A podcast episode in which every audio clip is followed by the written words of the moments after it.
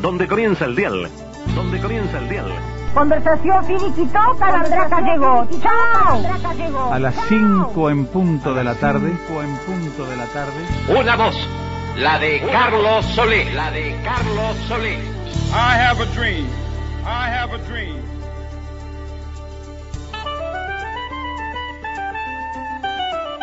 Comienza un programa de radio. Un programa de radio. La salteña, la salteña. Radioactividades. Radioactividades. ¿Cómo no, señor jefe? Eh, es la última vez, señor jefe. De, de acuerdo, señor jefe. De jerarca, vampiro negro de Düsseldorf, introductor en el país de sangre y sudor y lágrimas. Celebramos la palabra. Cae, cae en órbita el satélite de las mil carcajadas, impulsado y tripulado por los grandes del buen humor.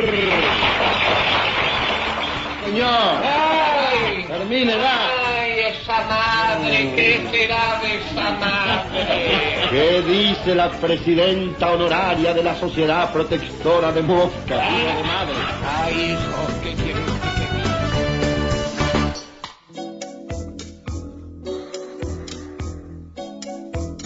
comenzamos el programa de sábado con Fito Páez, parte del aire.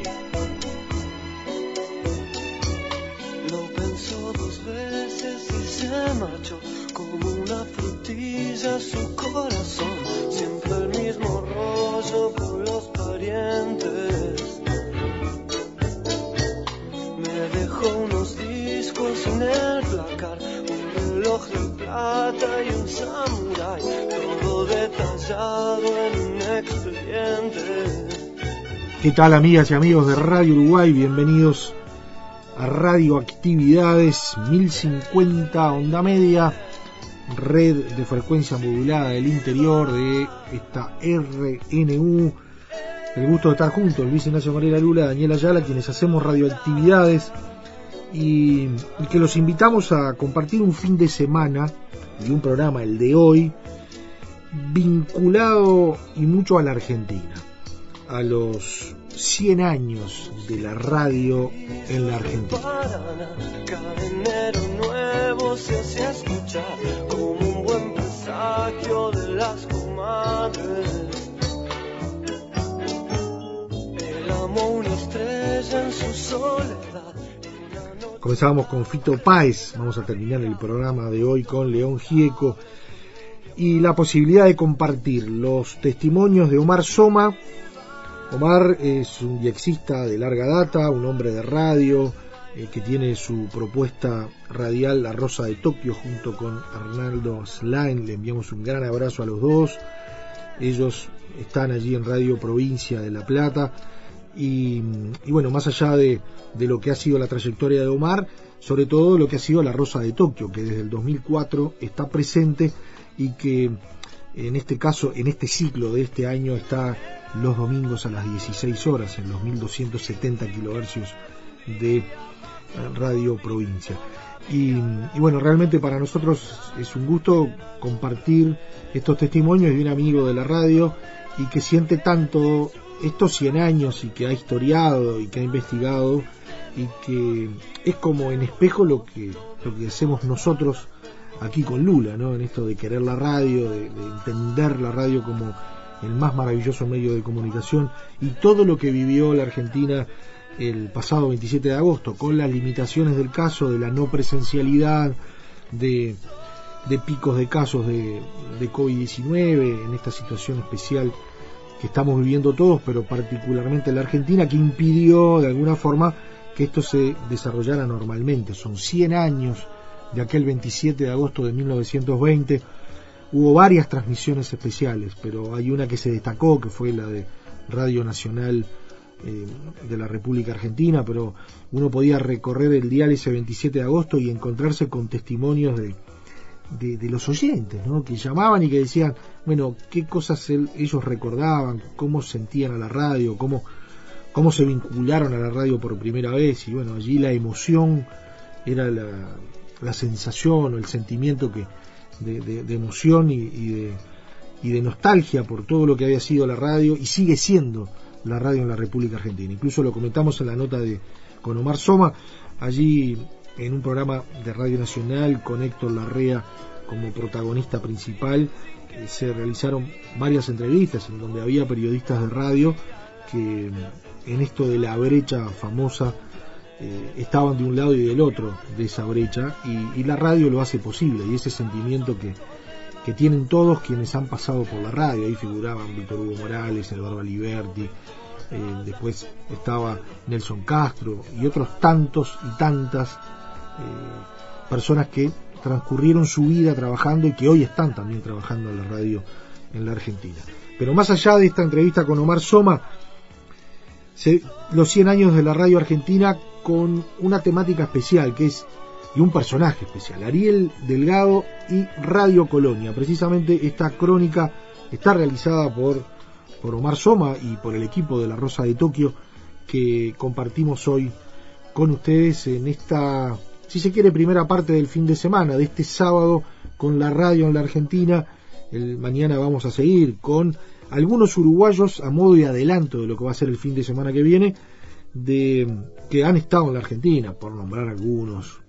Víctor Hugo Morales, ni que hablar, Juan Carlos Mareco Pinocho, eh, Wimpy, Santiago Gómez Q, Juan Verdaguer, entre otros. Eso es para mañana, en esto de los 100 años de la radio argentina.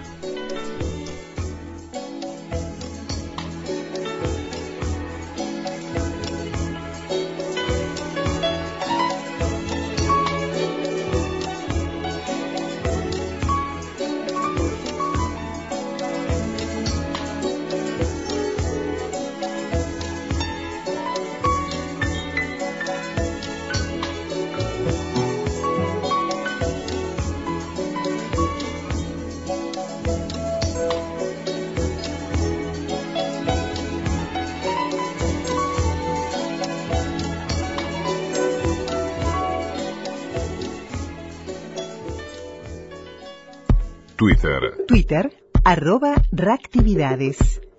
arroba reactividades.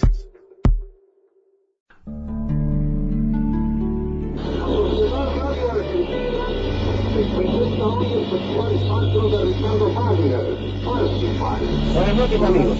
Y hoy digo esto como si estuviera frente al micrófono de mano instalado en un estadio.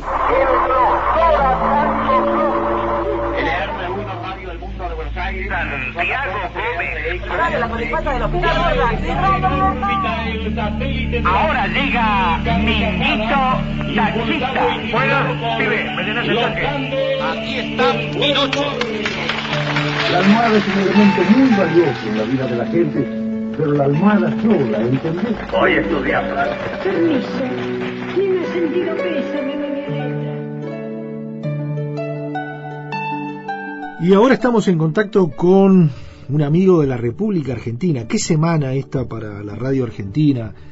¿Qué día este 27 de agosto con sus 100 años? Bienvenido Omar Soma a Radioactividades, o un amigo de Radioactividades con una amplia trayectoria en el mundo diexista, en la radio, en Radio Provincia, en otras emisoras, pero además con su Rosa de Tokio ya hace unos cuantos años, ya por el 2004 creo que nació la Rosa de Tokio y, bueno, es un gusto tenerte en, en Radioactividades y contanos un poquito, Omar, de, de cómo, cómo vivieron estos 100 años.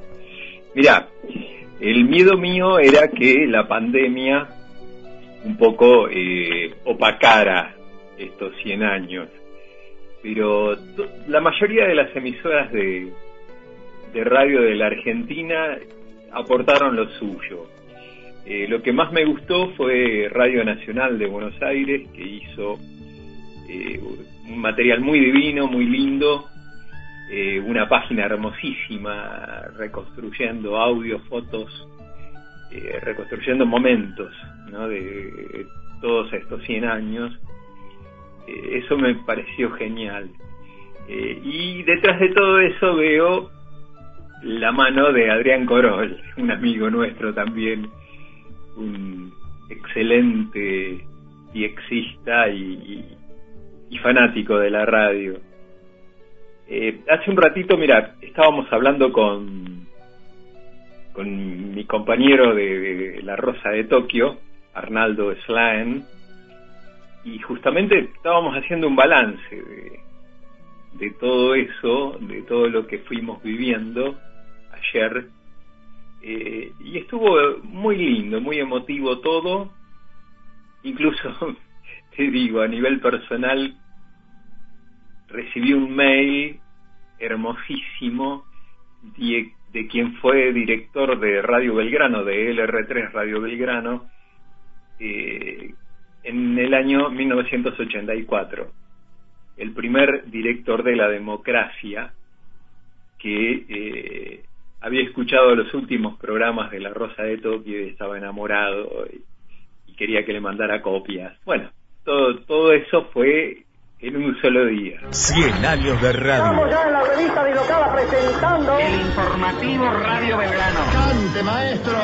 La televisión pública, Radio Nacional, en una tarde histórica. Una nueva hora. Para festejar con todos los 100 años de la radio. Del aire de Radio Rivadavia. Desde estos micrófonos de Radio Colonia. La vida y el canto. A las 15, transmisión exclusiva desde el Teatro Coliseo. Fiesta de la radio donde nació la radio argentina. Las siete lunas de Radio Bangkok, una vez más, pone en el aire. Le molesta descubrirse. Desde las 16, el documental. ¿Y qué me puede contar de esto? La televisión pública homenajea a los hombres y mujeres que hicieron grande la radiofonía nacional. Y mi pensamiento funciona como un músculo. Todos los temas zafar del complejo de Edipo. Está comenzando, la venganza será terrible. Hola bien, 100 años de radio. Una historia con futuro. La radio tiene que estar todo el tiempo. Este jueves en la televisión pública. Nosotros desde la distancia, pero desde la cercanía que da la radio, estuvimos escuchando algunas de las emisoras y sobre todo la emisión de, Radio Nacional. Y uno lo que puede destacar, porque después empezó a hablar la gente, la gente empezó a llamar y dar sus testimonios y, y sus vivencias y, y qué era la radio para ellos. Y realmente uno percibía la enorme emoción y por un momento uno que ve desde la cercanía argentina para algunas cosas incluso del clima político en particular que vive. Parecía otro país. Uno percibía que, que la gente estaba más unida. La radio permite esas cosas y, y en Radio Nacional además se, engarzaron voces eh, que están casi en trincheras diferentes en, en lo que es la prédica periodística ¿no? entonces realmente uno percibió que, que la emoción y, bueno, la presencialidad que no pudo, pero sí a través de, la propia radio se, pudo vivir esa emoción. Sí, sí, es cierto. Eh, lástima que no, no hubo posibilidades de mucha movilidad, de poder ir a entrevistar, es decir, yo me quedé con las ganas de entrevistar a Gonzalo Susini, el sobrino nieto de, de aquel Telémaco Susini, con quien ya teníamos programado una entrevista y, bueno, quedó trunca porque el plan era reunirnos en un estudio que, Radio Provincia tiene en Capital Federal y charlar una hora entera, un tiempo largo, para conocer bien cómo era ese Telémaco Susini. Pero bueno, igualmente se pudo hacer algo y, y bueno, acá estamos, pasando los 100 años ya.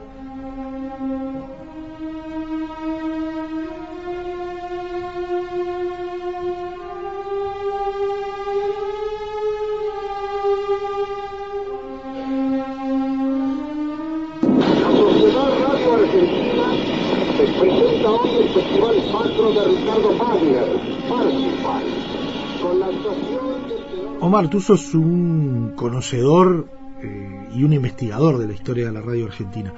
Eh, mostranos eh, desde tu conocimiento, desde tu perspectiva, eh, cómo, cómo fue el 27 de agosto de 1920. Vamos bien atrás, a 100 años en, atrás en el tiempo, y en unos minutitos, ¿cómo, ¿cómo podés relatar lo que vivió la Argentina ese día? Mira, en realidad fueron unos fanáticos eh, podríamos llamarle eh, fanáticos de la radio, eh, lo que era en ese momento, radioaficionados que tuvieron la suerte de estar en Europa, justamente uno de ellos trabajaba para el ejército argentino y fue comisionado eh, para que fuera a Europa a ver eh, bien cómo era la cuestión esta de, de los gases tóxicos que se utilizaban, ¿te acordás? De, Sí, sí, sí. durante la Primera Guerra, ¿no? Eh, y a su vez, para ver bien cómo era otra historia totalmente diferente, eh, los sistemas de radiocomunicaciones entre el frente y, y bueno, y, y la retaguardia, digamos. Y ahí es donde descubrió en suelo francés eh, gran cantidad de receptores, incluso el relato que existe es que estaban tirados, ¿no? De- Después de la guerra, cantidad de aparatos, todos a válvula, por supuesto, muy, muy precarios. Eh, entonces, aprovechó la oportunidad, se asesoró, consiguió válvulas, las trajo. Eh, Gonzalo Susini, su sobrino nieto, cuenta que las trajo escondidas en, su ropa eh, por el tema de aduana, ¿no? Y, bueno, acá con sus tres camaradas eh, comenzaron a experimentar y a armar eh, un transmisor que en realidad, si nosotros lo, lo pensamos, un transmisor de cinco patios, no era nada. Sí, sí. Pero para esta época que utilizamos potencias muy, muy elevadas, Claro, tampoco había nada, ¿no? Claro. Lo bueno era eso, no había interferencias, no había lámparas LED que embromaran la, la recepción. Bueno, y, y bueno, y entonces eh, armaron su transmisor y a la noche comenzaron a transmitir eh, eh, bueno, Persifal, la famosa Persifal que para todos nosotros eh, quedó en el recuerdo desde el Teatro Coliseo. Lo bueno es que cuando cuentan qué elementos utilizaron, es para reírse, ¿no? Porque suponete, utilizaron unos auriculares que era para sordos, a eso le sumaron unas bocinas para poder tomar eh, el sonido de los cantantes y de, la orquesta. Y, y bueno, me imagino lo que habrá sido la recepción de eso, ¿no? Comparado ahora con la, calidad que tenemos en, en las transmisiones de frecuencia modulada, eh, el sonido debe haber sido horrible, pero bueno, era lo que había en ese momento. Pero era magia pura, ¿no? Claro, totalmente. Y lo interesante es que, bueno, había otros fanáticos como ellos, eh, radioaficionados también, que eh, pudieron escuchar eso, pero ¿cuántos fueron? ¿5, 10, 15, 20? Bueno, eh, así fue la historia.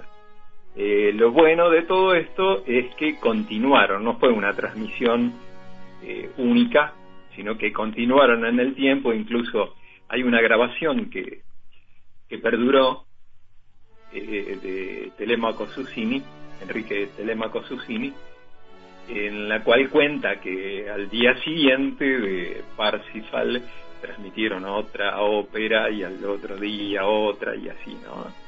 Es decir, hubo una continuidad en la transmisión, eso significa que, bueno, eh, fue la primera emisora de radio, porque anteriormente hubo experiencias de transmisión de voz en Canadá, en, incluso en Bélgica, en, en muchos países, ¿no?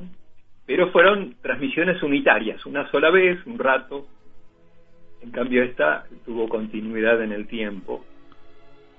Y bueno, y después lo, interesante es que heredó toda esa historia eh, una emisora que ya no existe más en, en la Argentina, LR2 Radio Argentina, eh, heredó toda esa historia y esa emisora eh, desapareció ya hace, hace varios años eh, por mal manejo de los empresarios. Rogamos a los amigos, siempre dispuestos a tendernos la mano en estas circunstancias, nos proporcionen las noticias indispensables que nos orienten en las búsquedas.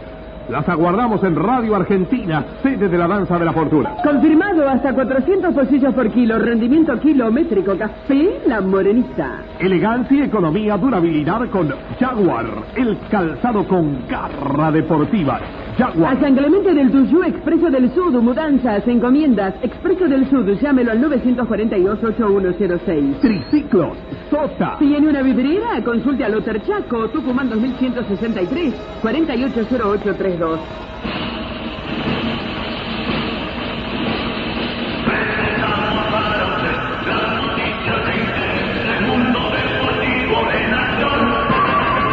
Deportivo en acción y el pro de la danza de la fortuna con Juan, perdón, la fuerza de la costumbre, con Julio Ernesto Vila en ausencia de Juan José Luján. Vila, muy buenas noches. Buenas noches, González Rivera, Mauricio Oyentes, tengan ustedes muy buenas noches. Comenzamos con dos informaciones de boxeo, la primera internacional.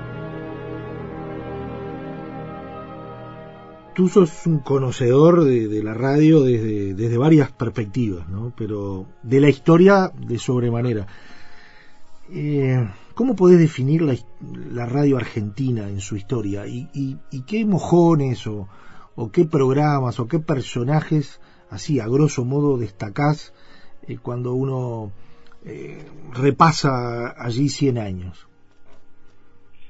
Mira, la radio brillante argentina eh, comienza eh, después que Yankelevich, Jaime Yankelevich, instala LR3, eh, Radio Belgrano.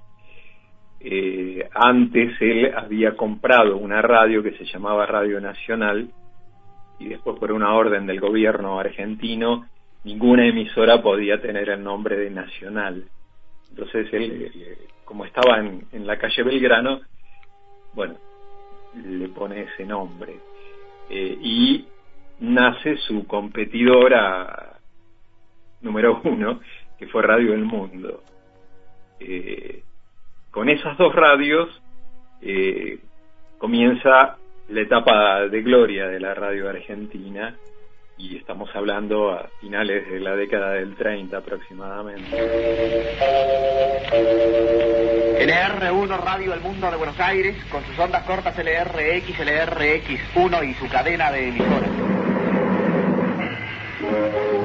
LR3 Radio Belgrano de Buenos Aires. LT3 de Rosario. LT9 de Santa Fe. LB3 de Córdoba, LU2 de Bahía Blanca, LU6. Recuerdo ciertos momentos eh, cuando era muy chiquito de estar en la cocina de casa eh, con una radio eléctrica grande de un buen tamaño escuchando eh, una radionovela Tarzán se llamaba que nos apasionaba, ¿viste? Y justamente charlando hace poco con, con otra gente de, mi misma edad, de los que superamos los 60, eh, recordábamos eso, ¿no? Las, las radionovelas eh, dedicadas a los chicos y auspiciadas por Todi. Eh, no sé si allá en, en Uruguay se, le, se, lo conoció, era Cacao.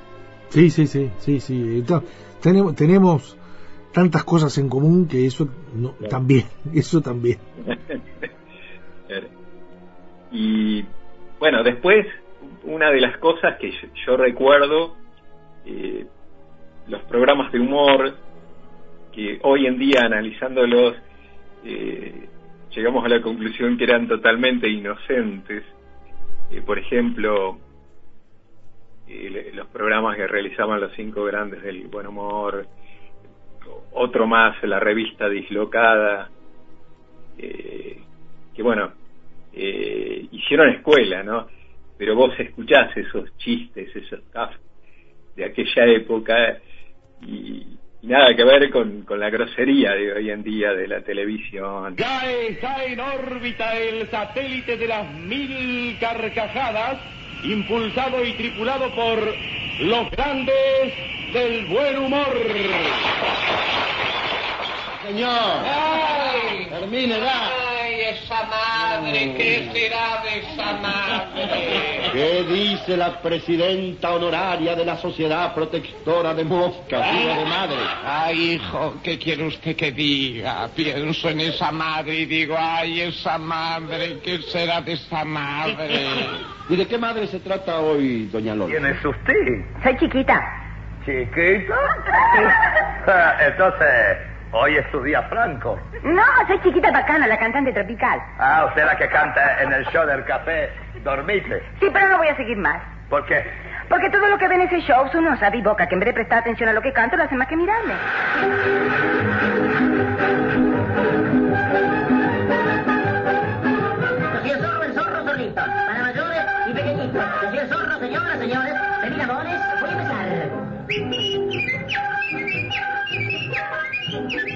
Porque además la radio, eh, década a década, más allá de, los contenidos, en el hoy, eh, nos tiene o, la tiene la radio eh, adaptada, como siempre se adaptó a, a, las nuevas tecnologías. ¿no? Entonces la radio hoy sigue estando en otros formatos, pero sigue estando. Sí, eh, sigue acompañándonos. Lo bueno es que podemos circular con la radio, no podemos llevar el, tele, el televisor bajo el brazo. Eh, y a su vez todavía tenemos varias cartas bajo la manga, digamos, porque eh, Europa nos está mostrando. En Europa ya eh, existe la radio digital, con la cual ya podés escuchar radio en el coche, en tu casa, en cualquier lugar, con calidad de CD, ¿no? Eh, algo que va a tardar bastante en llegar a Latinoamérica, más con toda esta crisis económica que produjo la pandemia, que está produciendo la pandemia. Pero eh, es algo que posiblemente va a revitalizar a la radio, eh, porque la gente va a volver a apreciar la, la, la calidad. Yo me acuerdo cuando a, apareció la, la primera FM de Radio Mitre en la Argentina, todos estábamos entusiasmadísimos por el sonido, la brillantez que existía. Bueno, esto seguramente va a revitalizar lo que es el medio eh, radiofónico, ¿no? Y la última, Omar, la Rosa de Tokio, ¿qué tiene para, para estos días eh, que, que sin duda está en sintonía con los 100 años y, y contanos un poco los horarios y demás, así eh, la, audiencia de radioactividad se puede enganchar con Radio Provincia. Mira, eh, tenemos todos los domingos de 16 a 18 horas en 1270, que seguramente llega bien allá a Montevideo, 1270 kilohertz, eh, son dos horas de, programa, eh, todos los domingos. Eh, a su vez, bueno, salimos a través de Radio Miami Internacional, eh, a través de Radio Miami por onda corta es solo una hora, y por cerca de 20 emisoras de FM de, de la provincia de Buenos Aires. Eso es más o menos la estructura que comenzó este año. ¿no? Años anteriores estábamos los sábados a la noche. Y eh, este domingo, por ejemplo, vamos a dedicar las dos horas a primero a los locos de la azotea, ahí va a hablar eh, Gonzalo Susini contando eh, quién fue Enrique Telemaco Susini, muy, muy lindísimo, una entrevista muy linda y muy agradable, cuando vos decís, qué bien que nos explica todo, qué bien que lo cuenta todo, todo lo que pasó y, todo lo que fueron los grandes personajes, los, los cuatro grandes locos de la azotea. Y después, bueno, vamos a seguir eh, con la historia durante la década del 40, del 50, del 60, hasta llegar eh, al final del R2 Radio Argentina, eh, cuya empresa propietaria en ese momento quiebra y bueno, y el organismo estatal le decreta el cierre definitivo y después esa frecuencia pasa a lo que es hoy en día Radio Municipal de Buenos Aires. ¿no? Sí, es una hermosa historia que comienza en 1920, pero tiene en la década del 90 un triste final. ¿no? Bueno, pero quedémonos con, con, ese, con esos primeros pasos de la radio en la Argentina, esos, estos 100 años. Te mandamos un gran abrazo, Omar, y bueno, en cualquier momento la seguimos, seguimos charlando de, de esto que nos une, ¿no? La pasión por, por la radio. Saludos a Arnaldo y a, y a toda la gente de Radio Provincia. Bueno, les agradezco por la llamada, un abrazo grande, un abrazo grande a Lula. Les debo una visita, ¿eh? Con todo gusto, te esperamos. Cuando vuelva la, la normalidad o la anormalidad cambie, ¿no? No sabemos si es nueva normalidad o nueva anormalidad lo que tenemos por delante. Es cierto. Te mandamos Bueno, un gran un abrazo. abrazo. Un abrazo para todos ustedes. Muchas gracias por llamar.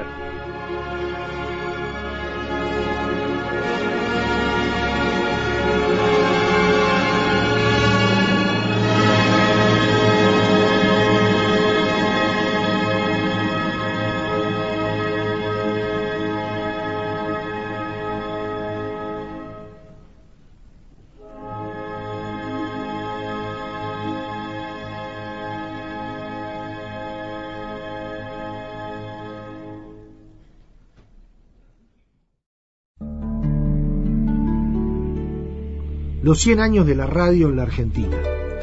Ariel Delgado y Radio Colonia, a través de La Rosa de Tokio.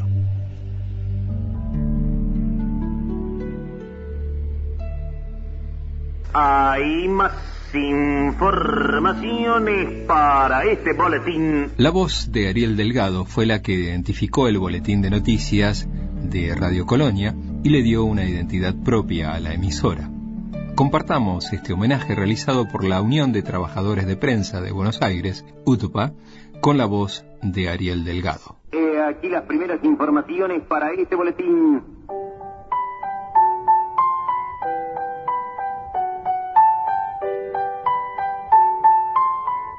1944 yo vivía en La Plata, estudiaba en el Colegio Nacional de la Universidad de La Plata, tenía 13, 14 años, y en mi casa a la noche que nos juntábamos todos, es decir, mi padre, mi madre, mi hermana, que es un año mayor que yo, y yo eh, escuchábamos la- las noticias y los informativos, seguíamos apasionadamente las noticias de la guerra, mi padre había sido periodista, yo soy de Mercedes Corrientes, el diario La Razón de, de Mercedes, mi padre había sido director, siempre estuvo vinculado al periodismo, debe ser hereditario, yo estuve siempre influido por el periodismo y ya de, de chico y de apenas adolescente crecido me interesó el periodismo. En 1955, el entonces presidente Perón se embarca apresuradamente en una cañonera paraguaya y se va del país.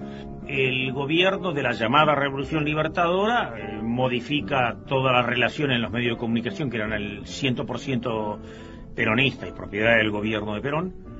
Nombran interventor en Radio Nacional, en aquella época se llamaba Radio del Estado, a el doctor Isidro Odena, que era correntino, amigo de mi padre, Estamos en septiembre, octubre del 55 y el primero de noviembre del 55 me pongo a trabajar en el informativo de Radio del Estado y Radio Nacional. Eh, escribía y redactaba y armaba las noticias de los informativos de aquella Radio del Estado que eran eh, informativos virulentamente antiperonistas como era usual en septiembre, octubre, noviembre del 55. Buenas tardes, amigos. Eh, aquí las primeras informaciones para este boletín. Buenos Aires, una junta de comandantes asumió esta madrugada el poder en la Argentina Tanques y tropas del ejército con pertrechos de guerra ocuparon el casco céntrico de la capital federal. Según trascendido, la expresidenta era conducida a la residencia del Mejidor sobre la cordillera de los Andes, en la patagónica provincia de Neuquén, a 1700 kilómetros de Buenos Aires. Dábamos las noticias que todos conocían, pero que las radios argentinas no daban. Eh, éramos conscientes, primero, porque nos llegaban informaciones de los grupos políticos, y sociales que estaban prohibidos, y segundo por la cantidad de maldiciones, amenazas y suspensiones y clausuras e interferencias que sufría la radio. Sí, éramos conscientes de que estábamos dando las noticias que los otros no daban. Por eso que hoy es absolutamente insoportable escuchar que diga alguien, sobre todo alguien político, Ah, nosotros no sabíamos qué pasaba. No sabía todo el mundo. Simplemente prendías la radio, ponías el 550 y Radio todos los días lo decía. Incluso he publicado libros, es decir, las amenazas, la cantidad de cadáveres que aparecían flotando en el río. Todos los días leíamos eso.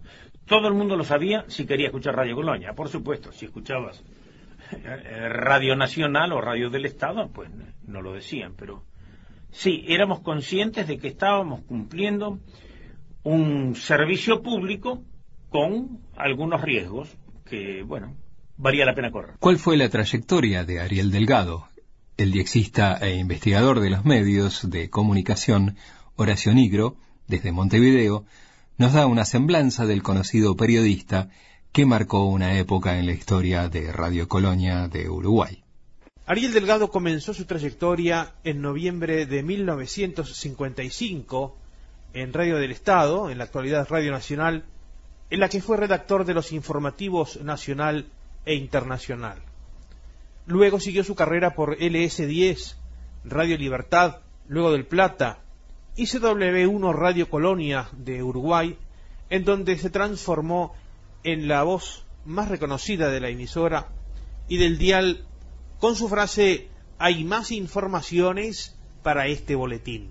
Desde sus puestos de redactor, locutor y director de la radio, difundió informaciones sobre la represión ejercida durante las últimas dictaduras militares, por la que fue amenazado y debió renunciar a la radio a mediados de los años 80 y luego obligado a exiliarse a Italia hasta 1983. En varias oportunidades recordó que frente a cada golpe de Estado en la Argentina, los oyentes buscaban Radio Colonia para informarse de lo que sucedía. Ariel Delgado y el control de las noticias ejercido en el Uruguay por los militares de ese país en la década del 80. Radio tiene una ventaja sobre los otros medios periodísticos que es lo instantáneo, la rapidez. Si usted es lector de diario, tiene que esperar al día siguiente para enterarse. Prende la radio y en ese momento la radio se lo está diciendo. Tuvimos eh, muchos problemas porque, claro, si hay algo que les disgusta a los señores militares, tanto de acá como los de Uruguay, es que se dijera la verdad. Entonces nos costaron clausuras, nos clausuraban la radio, amenazas, teníamos que llegar al ridículo de todos los días antes de que yo leyera mi informativo fundamental, el de la hora 13, tenía que ir al batallón de infantería de Colonia y entregar en la guardia lo que iba a leer. Y entonces me lo aprobaban, me lo corregían, me lo tachaban o simplemente lo tiraban. El trato era muy malo, llegó un momento que el jefe del batallón de infantería de Colonia, cuando iba a presentar los informativos, me dijo, ve ese arbolito es el suyo, ahí lo cuelgo de las bolas y no lo baja ni el presidente. Así que ese era el trato tan amable. Pero bueno, pudimos este, de cualquier modo ser, creo que la única voz que en aquel momento se podía escuchar diciendo algo de lo que verdaderamente ocurría.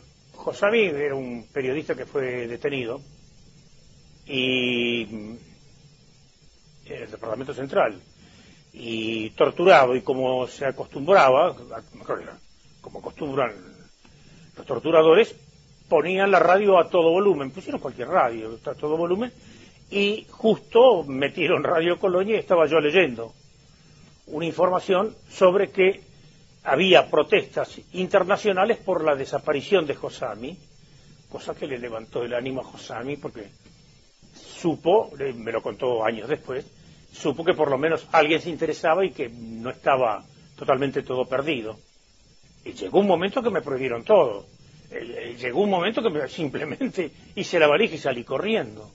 Así como los diarios destacan la noticia poniendo más grande el título o la foto, en radio donde no hay ninguna imagen, el énfasis de la voz del locutor destaca la importancia o no de la noticia. Entonces uno pone una voz más fuerte para una catástrofe aérea, una voz más suave para decir que falleció el conocido actor fulano de tal. Bueno, y va modulando la voz que vendrían a ser los titulares de la prensa gráfica.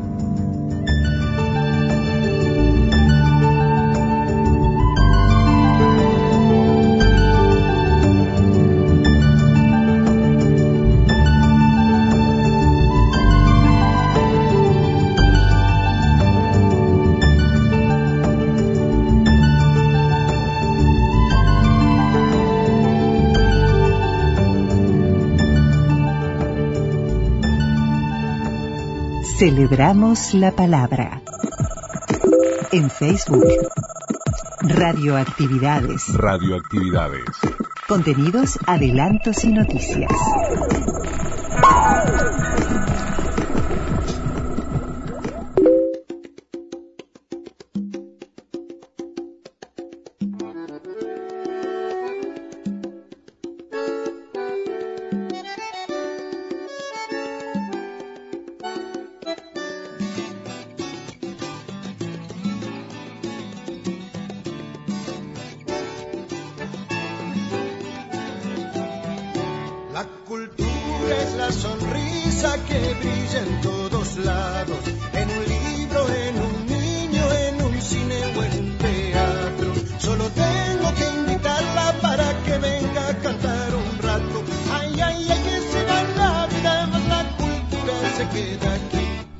Así vamos finalizando el programa de hoy. Terminamos con León Gieco y la cultura. La cultura es la sonrisa para todas las... Precioso tema de León Gieco que hace tiempo que no escuchábamos.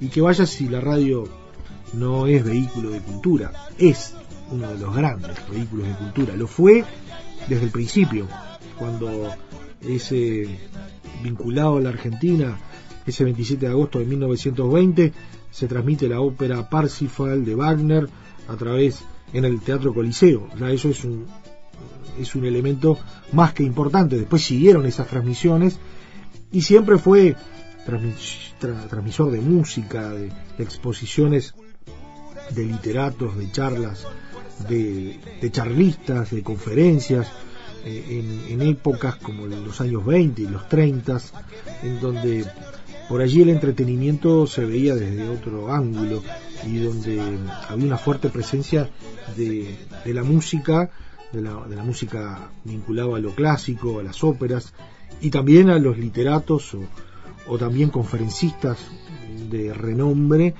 que eran la mayor parte de los contenidos de esas emisiones de radio. Después fueron cambiando las épocas y se fueron sumando estilos, se fueron, se fueron sumando géneros, ni que hablar, lo que hoy hablaba de Omar Soma con los radioteatros. Eh, el radioteatro fue uno de los géneros que, más gente acercó a, la radio y ni que hablar los deportes y, demás, ¿no? O sea, la radio es y seguirá siendo un vehículo de cultura. Y mañana la seguimos porque continúa esta historia de Radio Colonia de Ariel Delgado, esta radio que es una radio tan atípica, la mayoría de la audiencia de radioactividades sabe de esa historia, ¿no? Con estudios en, en, la, en Buenos Aires, pero con, todo este vínculo con, Uruguay desde Colonia, esa convivencia entre Uruguay y Argentina, y, y bueno, marca la historia de esa radio Colonia que naturalmente en general sus contenidos transitaban por lo que era o la realidad de lo que pasaba en Buenos Aires en la Argentina. También estarán algunas de las voces de uruguayos que estuvieron en, la radio argentina, desde Wimpy, Juan Carlos Mareco, Juan Carlos Mareco Pinocho, que dentro de, quizás el fin de semana que viene vamos a hacer un programa especial destinado a la trayectoria radial de, Pinocho, pero también Santiago Gómez Juan Verdaguer, eh, el impacto de Víctor Hugo Morales y, por allí algún otro que quizás se nos quede en el tintero. Eso es para mañana en Radioactividades. Estamos a tono con los 100 años de la radio en la Argentina. Que pasen un buen sábado, mañana la seguimos. Chau, chau. Ay, ay, que se va la vida, más la cultura se aquí. Que se va la la cultura se queda